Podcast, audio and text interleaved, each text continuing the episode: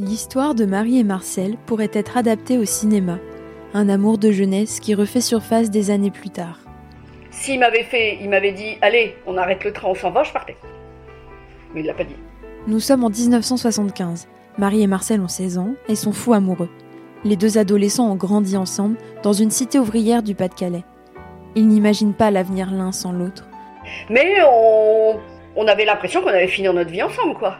Mais du jour au lendemain, Marcel disparaît sans donner aucune explication. Et comme lui ne m'a rien dit, moi je suis restée avec euh, pas d'explication. Pendant 37 ans. Chacun va construire sa vie de son côté, sans pour autant s'oublier. Dès que je passais Paris pour revenir sur, euh, pour livrer dans le Nord, je voyais qu'elle en tête. Ils mettront 37 ans avant de se retrouver. Et puis la fin, le, le- la signature, Marcel M. Ah bah là le téléphone il a volé quoi, j'ai dû m'arrêter. Voici leur témoignage, recueilli par Mélissa Boufidji.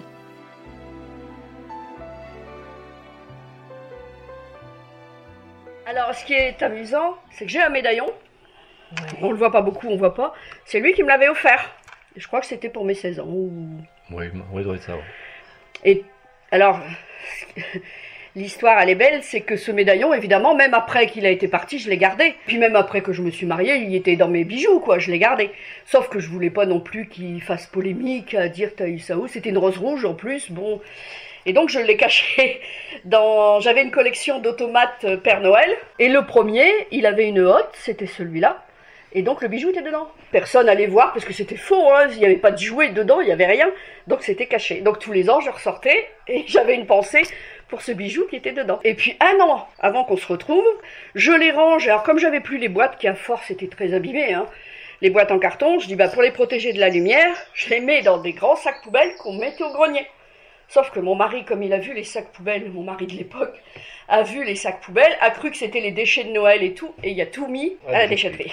Alors après, quand j'ai vu, je me suis rendu compte de ça, mais j'ai pleuré toutes les larmes. Alors mes enfants ils disent, tu pleures pour des Pères Noël. C'était pas ça. C'était le bijou qui était dedans, c'était le seul souvenir qui me restait, quoi. Et voilà. Donc j'ai plus aucun Père Noël et j'ai plus le bijou. Un bijou comme seul souvenir pour Marie et son histoire avec Marcel. Une romance qui débute quand ils ne sont que des adolescents. On se voyait tous les jours. Quelquefois, t'étais un peu moins garçon manqué, enfin un peu moins, on va dire, garçon Moi, j'étais moins téméraire que les moins autres. téméraire que les autres. T'aimais qu'on discute. plus euh, sur la réserve. Ouais. Donc après, quand ils ont commencé à sortir, enfin à faire des, comme tu dis, Des des gros- conneries, des que toi tu voulais pas suivre, bah, il restait plutôt devant sa maison. Du coup, on bavardait. On- le soir, quand les enfants étaient endormis, j'avais le droit d'aller juste devant la porte. On, on parlait, toi aussi, tu sortais, on parlait. Puis de fil en aiguille, bah, on se disait qu'est-ce qu'on fera plus tard. Bah, on Sur le réverbère pour que les parents le puissent nous voir. Ah oui, on était, il y avait le réverbère entre les, on était vus, ça c'est sûr qu'on était sages. On a échangé quelques baisers, mais juste quelques temps avant que ça se termine, hein, mais timide. À l'époque, 16 ans, euh, on n'était pas non plus des fous. Non, Non, on était, on était très sages. Mais on, on avait l'impression qu'on allait finir notre vie ensemble, quoi. C'était destiné qu'on ferait notre vie. euh, ça nous semblait tracé, donc on n'était pas pressé. c'était une logique. C'était une logique. Ma mère était plus traditionnelle dans sa religion que, la- que ses parents. Ah oui. Et donc elle voulait que le premier enfant, c'était moi, manque de bol, soit destiné à, à l'église. Donc je devais suivre l'éducation et j'étais destinée à être euh, moi. sœur. Ben, pour moi, c'était prédestiné, c'était l'usine. Toi, Ça, bah, on faisait- Les parents, c'était l'usine, donc il fallait. Voilà. C'était génération en génération l'usine. Moi, mes parents, au départ, c'était couturière, voilà. Pareil, on suivait le schéma classique. Une fois que ça avait été clair que je voulais pas être sœur, hein, c'était dans la couture, où la, elle m'avait même inscrite à l'école, on appelait ça euh, l'école ménagère. Donc, euh, Bah, déjà, mon école, ça me plaisait pas beaucoup. Et mon père m'avait pris en, par- en tant qu'adieu. Il m'a dit Tu veux pas aller à l'école? Ok. L'usine. Il avait déjà préparé la musette. Il m'a dit T'embauches à une heure. Mais j'ai un jour, je suis rentré. J'ai dit Mais non, c'est terminé. euh, L'usine, c'est pas fait pour moi. Moi, il faut que je sois dehors. Puis j'ai dit à ma mère Bon, ben, je m'engage. Et là, je suis allé à la gendarmerie. J'ai dit Voilà, je veux m'engager.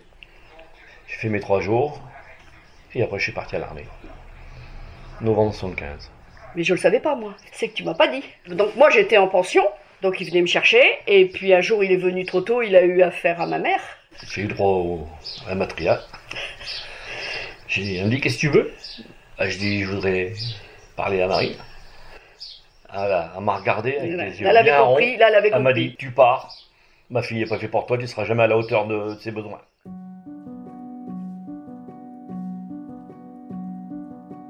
Ah, mais j'ai- même pas pu sortir un mot. Il y avait le regard, il y avait le, Il était le jeune. geste. Ouais, puis c'était sa façon de, parler, de regarder. Donc je suis parti. J'ai dit, si c'est ça, ben, je m'engage. Et comme moi, je l'attendais, il est venu, mais je j'ai pas voulu, j'ai cassé. Ma mère ne m'a rien dit, évidemment. Et comme lui ne m'a rien dit, moi je suis restée avec euh, pas d'explication pendant 37 ans. J'ai jamais compris. Et souvent, quand je repensais, parce qu'on peut pas dire qu'on a pensé à nous tous les jours, hein, après la vie se fait. Mais quand j'y repensais, je me disais, cette histoire, elle est inachevée, quoi. Ce serait bien de fermer la boucle, peut-être pour plus y penser. Je me disais, si j'y pense tout le temps, c'est parce que j'ai pas compris. On était bien, on avait des projets, puis d'un seul coup on le voit plus, il n'existe plus. Et je me souviens qu'une fois, quand il s'est marié, j'étais revenue chez maman, là à l'époque on se voyait, et là elle m'a dit Tiens, je suis allée au mariage de Marcel. Ah bah finalement il a bien tourné, hein. Parce qu'il était devenu chauffeur de maître, et ça, ça chauffeur de maître, ça lui, c'était plus noble pour elle. Et du coup, elle me l'avait dit. Bah là, ça m'a fait tout drôle, quoi. Mais moi, j'étais mariée aussi, donc il n'y avait pas de. Mais je, ouf, ça fait un, un choc. Bon, moi j'ai dit, bon, c'est râpé, euh, c'est encore un truc qui sera oublié. Puis non, ça a toujours resté là-dedans. C'était gravé. euh, Mais moi, ça a été fort dur. Hein. Parce que, J'ai bougé, moi. oui, toi, puis toi, tu savais le pourquoi. T'avais. Ouais, Voilà. euh, j'ai- j'avais la, tête ailleurs, quoi. Fait, je m'occupe de mon travail. Ça ça m'a aidé euh, beaucoup. Marie reste désemparée, mais ne cherche pas à savoir le pourquoi du comment. Elle continue ses études, rencontre un jeune homme qui sera son premier mari. Mais il y a toujours cette Cette incompréhension. incompréhension. Parce que je croyais que c'était lui qui avait été vraiment pas bien, quoi. Je m'en voulais beaucoup à lui. J'aurais pas couru même dans sa rue ou couru chez sa mère demander. Non, non, j'aurais pas Moi, fait je ça. demandais tout le temps à ma mère, parce qu'elle Oui. elle, elle le voyait. Ah oui, mais je par la des- suite. des par nouvelles. la suite. Elle disait, si, si, ça va, elle est mariée, elle est des Oui, parce que moi je, moi, je voyais sa maman encore, puisqu'elle habite le même quartier. Elle venait, là, je travaillais en, en magasin à une période, elle venait, elle venait dans mon magasin. Donc à chaque fois, je lui disais Marcel, ça va? Il est heureux? Il a fait sa vie? Euh, Voilà. Oui, Elle oui. disait rien. Elle disait toujours Oui, oui, tout va bien. Oui, Elle oui. disait rien. Vous vous souvenez quand, quand vous avez su qu'il s'engageait? Bah, quand je l'ai vu dans le train. Dans le train. J'allais passer un examen trois ans après. Mais j'étais déjà avec mon mari. j'étais avec mon mari. Donc, euh, et lui, je le vois là-bas. Alors là, boum, boum, boum. Et c'est comme il était là. Et du coup, on a parlé un petit peu. Il s'en rappelle même plus. Donc là, ça fait bizarre. J'avais envie de me lever puis d'aller lui demander. mais, mais je pouvais pas. Il y avait mon mari à côté. C'est pas correct quand même. hein. Donc on a parlé un petit peu. Qu'est-ce que tu vas faire? Qu'est-ce que tu fais Euh, Mais je m'étais dit tout le temps. Me dit s'il me dit, tu te lèves, on se casse, je partais. hein. Mais il l'a pas dit. Après, on s'est plus jamais revu. Mais de temps en temps, il y avait un petit truc qui nous faisait penser là, à ça. Et je disais, en fait, faut pas toucher aux souvenirs parce qu'ils sont beaux. Mais en même temps, moi, j'ai pas cette finalité, c'est pas fini. Peut-être que si on avait fini l'histoire, un premier amour, mais qui s'était terminé, et puis voilà, on passait à autre chose. Là, c'était pas passé à autre chose parce que je n'avais pas compris. Il manquait la fin. Il y a un truc qui m'a vraiment marqué, parce qu'elle m'avait offert à mon mariage un superbe lustre. Vous savez, avec les belles coupes. Ouais, à et l'époque, tout. euh, Et puis ça finissait par une pointe. Et le jour que mon ex-femme m'a dit euh, je divorce, le lustre il est tombé dans le milieu de table. J'ai dit purée, c'est une coïncidence, c'est c'est quelque chose, il faisait faire quelque chose. Bon, moi après j'étais routier, dès que je passais Paris pour revenir sur euh, pour livrer dans le Nord, je voyais qu'elle en tête. Et moi, j'étais toujours, j'avais jamais quitté le Nord, ni mon, ni mon petit secteur. hein. Je. C'est dans la Creuse que Marcel fait sa vie. Il s'installe dans le département avec sa femme et ses enfants et devient routier. Sa femme est originaire de sa commune, de Biandec, dans le Pas-de-Calais. Marie et Marcel sont finalement tous deux mariés. Ils ont chacun plusieurs enfants. Pourtant, leur couple respectif commence à s'essouffler. Parallèlement, Ouais, on, avait, on, on était sur le même. euh, voilà, on était en fin de couple. Puis je me disais, c'était l'occasion, avec la retraite qui arrivait, de reprendre contact. Parce qu'à chaque fois que je montais, bon, bah, je cherchais, je demandais, mais ça me foutait les, comme on dit, les boules, parce que j'arrivais pas à accéder à avoir À un, aller plus loin, quoi. à avoir un téléphone ou avoir un, un contact. Ou... Et puis un soir, bah, je me suis pris au téléphone. J'ai fait des téléphones partout, j'ai- je me suis retrouvé en, en Afrique, je me suis retrouvé sur les plateformes euh, un En- peu partout. En euh, Espagne, tu me dis. En Espagne, bah si, même euh, dans les pays de l'Est là-bas. Puis lui, il cherchait. Alors, forcément, comme il, connaissait pas mon nom de femme mariée, Et puis en plus, je n'étais plus dans le magasin où il essayait d'accéder. J'étais au siège. Elle était à Arras L'hôtesse de caisse, à un moment, il est arrivé dans le bon magasin, Saint-Omer, quand il l'a trouvé. Et il est arrivé à la... demandé à lui parler, mais elle m'a dit on connaît pas de Marie euh, Pitstein ici. Euh, j'ai dit si, elle travaillait là, Marie-Christine euh, Chabet. Ah non, on connaît pas. Mais non. Et la dame qui m'a qui m'a pris, elle a appelé une autre dame qui est venue au téléphone. Bah, elle, c'était la, la responsable administrative, donc elle avait dû comprendre. euh, Et elle a- tout de suite, elle a dit Ah, mais Marie-Christine, elle- non, non, elle n'est plus ici, elle est à Arras. Ah, je dis Je cherche à la, à la joindre, reprendre contact avec. euh, et- Mais elle n'avait pas le droit de communiquer les numéros personnels. Et elle, a hésité, pas. elle a hésité au moins Ben oui. 5 minutes. hein. Mais oui. Puis après, elle a dit Vous avez une voix qui me fait confiance et je vais vous donner son, son numéro de téléphone. Bon, alors les, les- les bras sont tombés. Pourtant, je, je suis resté naturel, j'ai parlé. euh, Mais, mais tu lui as expliqué euh, que tu voulais me retrouver parce qu'on Ouais. était amis d'enfance. Ça aussi, c'est encore un signe. Ouais. Et puis là, bah, j'ai Envoyer un texto. j'ai hésité. Et- J'ai voulu appeler, après j'ai dit, j'ai j'ai dit dans mon camion, euh, j'ai- non, faut que je faut que j'envoie un message pour lui expliquer, puis lui demander qu'à- qu'on se voit pour boire un café, pour reparler du bon vieux temps, quoi. Puis, puis après, bah, j'ai dit, allez, j'envoie le message, puis on verra bien.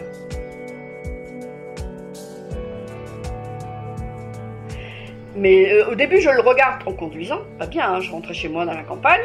Puis je regarde parce que, euh, comme je travaillais et que j'avais beaucoup de contacts, je me suis dit c'est peut-être une urgence dans un des magasins. J'étais responsable de plusieurs magasins, donc euh, peut-être une urgence. Donc je regarde un peu de où ça vient.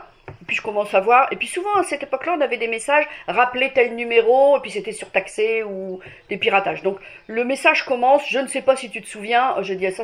J'avais déjà eu le cas. Je dis ça c'est un message euh, de n'importe quoi, quoi, enfin comme ça.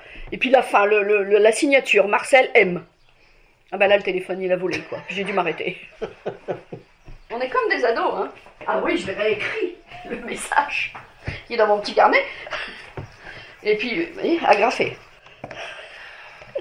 Ah, je savais même pas Ah, ça c'est les... Bah oui, parce que j'ai dû rendre le téléphone au boulot. Chère Marie, un bonjour d'un ancien ami de jeunesse. J'espère que tu te portes bien et que nous aurons un jour l'occasion de se voir pour prendre un verre ou un café ensemble. Je te souhaite bonne santé. Amicalement, Marcel M. Le 7 décembre 2011. Donc on a bavardé par SMS jusqu'au mois de mars suivant. Voilà. J'ai même dû changer de téléphone parce que. Il y avait un forfait au début Moi, très limité en SMS. et après, c'était 600, 700 euh, Messages. messages par mois. euh, il fallait changer de forfait. et je crois que je me suis mis au téléphone, au, au texto, euh, quand on s'est retrouvés. Parce que C'était encore les textos qu'il fallait faire les trois lettres moi, j'avais ça. un là. téléphone, il me À servait juste à clapper, dire. euh, Vite acheter un Blackberry où il y avait le clavier, ça allait plus vite. Je savais écrire euh, du pouce. J'ai dit, si on veut réapprendre à se connaître, à se retrouver, j'ai pas encore posé la question non plus de savoir pourquoi tu étais parti. J'ai dit, je vais te poser une question par jour, mais qui a une importance pour moi. Parce que je me dis, il a changé, évidemment, il a été militaire, moi j'ai mes opinions politiques et puis assez, je suis assez forgé, quoi. Ouais, puis je t'avais envoyé une photo euh, de mon camion euh, au volant. Oui. Donc t'as dit non. euh, Oui. Mais c'est pareil, la photo euh, que tu m'avais envoyée, c'était pas, t'étais pas le jeune homme que j'avais vu, donc il faut se réapproprier une image, quoi. Donc j'avais dit, il faut d'abord qu'on refasse connaissance par l'écrit, par euh, le tu me téléphonais aussi, voilà, pour voir si il est encore toujours pareil. Donc euh, j'étais disposée, on va dire mentalement, mais pas à n'importe quel prix.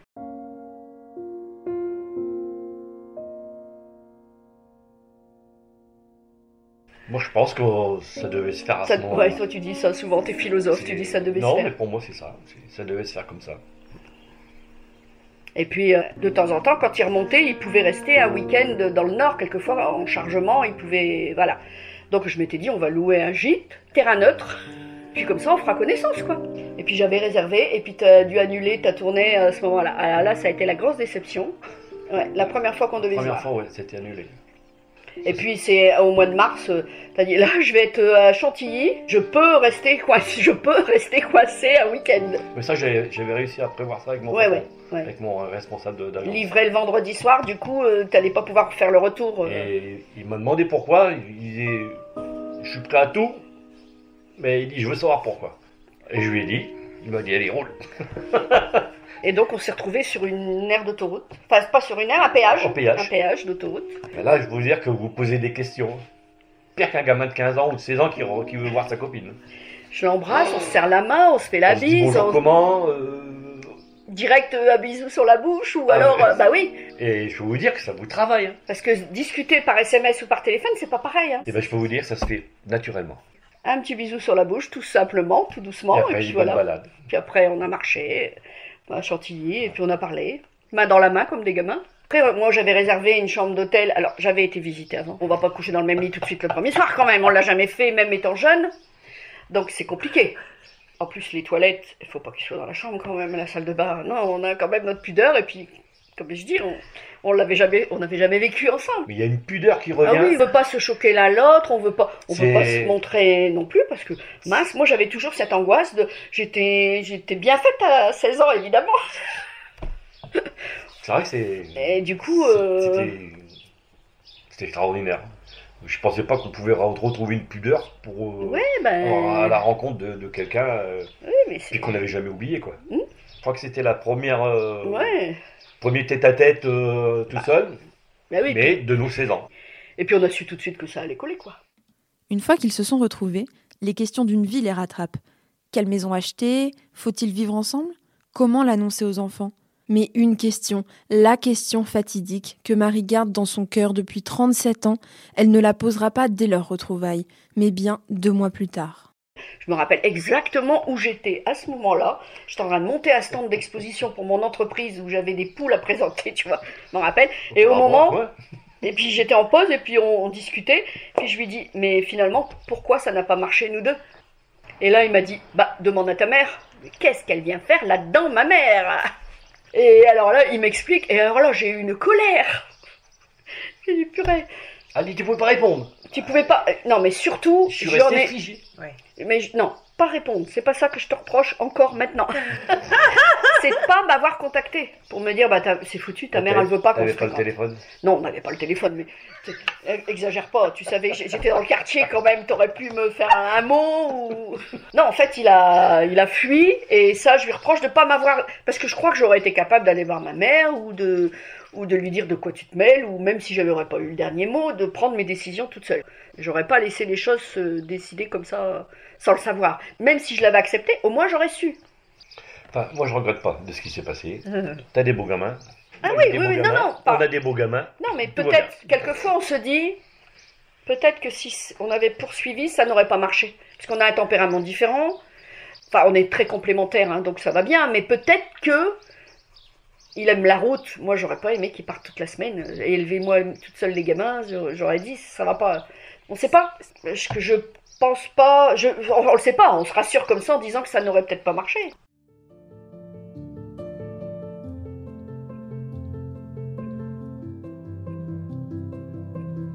Et après, on s'est posé la question. Bon, c'est toi qui as dit mariage d'abord. J'ai dit c'est un peu rapide, là, les enfants vont mal le digérer, c'est- c'est c'est tôt. Et on a dit, bon, on se mariera, on va attendre un an, donc 2013. C'était quand même court pour les enfants. C'était évident. le Pax. Après, il y a eu le- Bah, le Pax parce qu'on voulait acheter, donc Mm. on avait dit on va voilà faire les choses dans l'ordre. Et puis après on s'est dit mais on va acheter, donc j'avais commencé à regarder dans le nord moi. Donc c'était compliqué dans le nord parce que les- là-bas, surtout là où on voulait, c'est très très cher. très cher. ouais. Et puis on avait la, il y avait ces deux fils qui sont éloignés quoi. Et puis du coup on a pris une carte puis on a dit bah les- si tu veux voir tes fils, euh, il faut être juste quoi. Parce que mais il savait que c'était dur pour moi de quitter le nord. Ah oui, puis on. Bah il y avait sa carte routière là, sa carte de routier et on l'a étalée puis on a dit bah le milieu c'est à peu près là. Donc on va venir les week-ends chercher dans ce coin-là. 4 heures maxi de chaque côté quoi. Mhm. Même s'il y avait des travaux, on s'en fichait. Mais on en a eu, mais qu'il fallait qu'on puisse recevoir nos enfants s'ils venaient, puisqu'on savait que s'ils font 4 heures de route, c'est pas pour repartir le soir même. Et puis on est venu jusqu'ici, il y avait un portail de ferme, et puis t'es passé au-dessus, toi. Alors moi je l'appelais pour demander si je pouvais rentrer, lui il était passé au-dessus. Et puis il a regardé par la fenêtre là, et il a vu cette pièce qui était pas comme ça, mais qui avait une possibilité quoi. Il a vu cette grande pièce euh, avec l'étage. Et il s'est retourné, puis il a dit, c'est là, j'étais en train de parler. Je dis, bon, bah, à mon avis, je crois qu'il apprécie le monsieur. Je dis, donc, il nous faudrait les clés. Ouais, Quand j'ai mis la tête à la fenêtre, j'ai dit Ouais. purée, ça c'est ma retraite. Mais alors le mariage justement, ça s'est passé comment? On a fait comme si on, on fêtait un repas de la retraite. On avait loué une petite salle, et puis c'était la retraite. Donc, on- même ses parents, même sa maman, ne savait pas.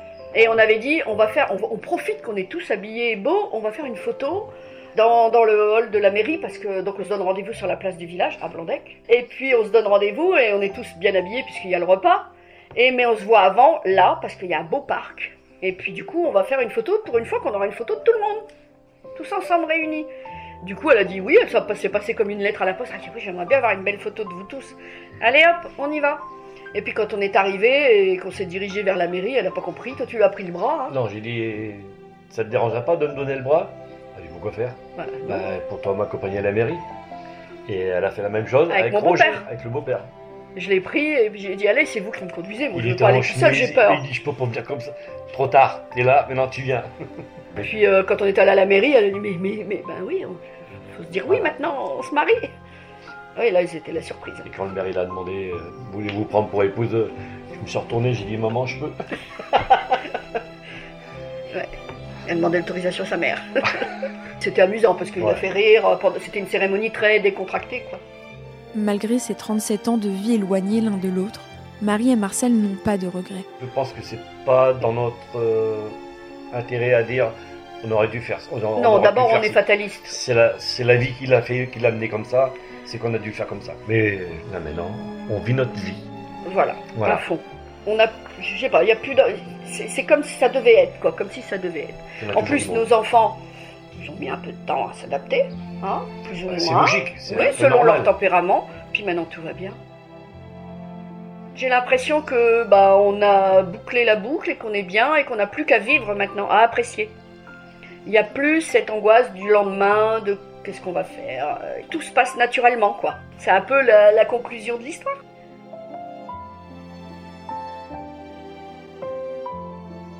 Retrouvez cet épisode ainsi que nos autres productions sur le mur des podcasts et aussi sur notre application Ouest France. N'hésitez pas à nous mettre 5 étoiles si vous avez aimé ce programme.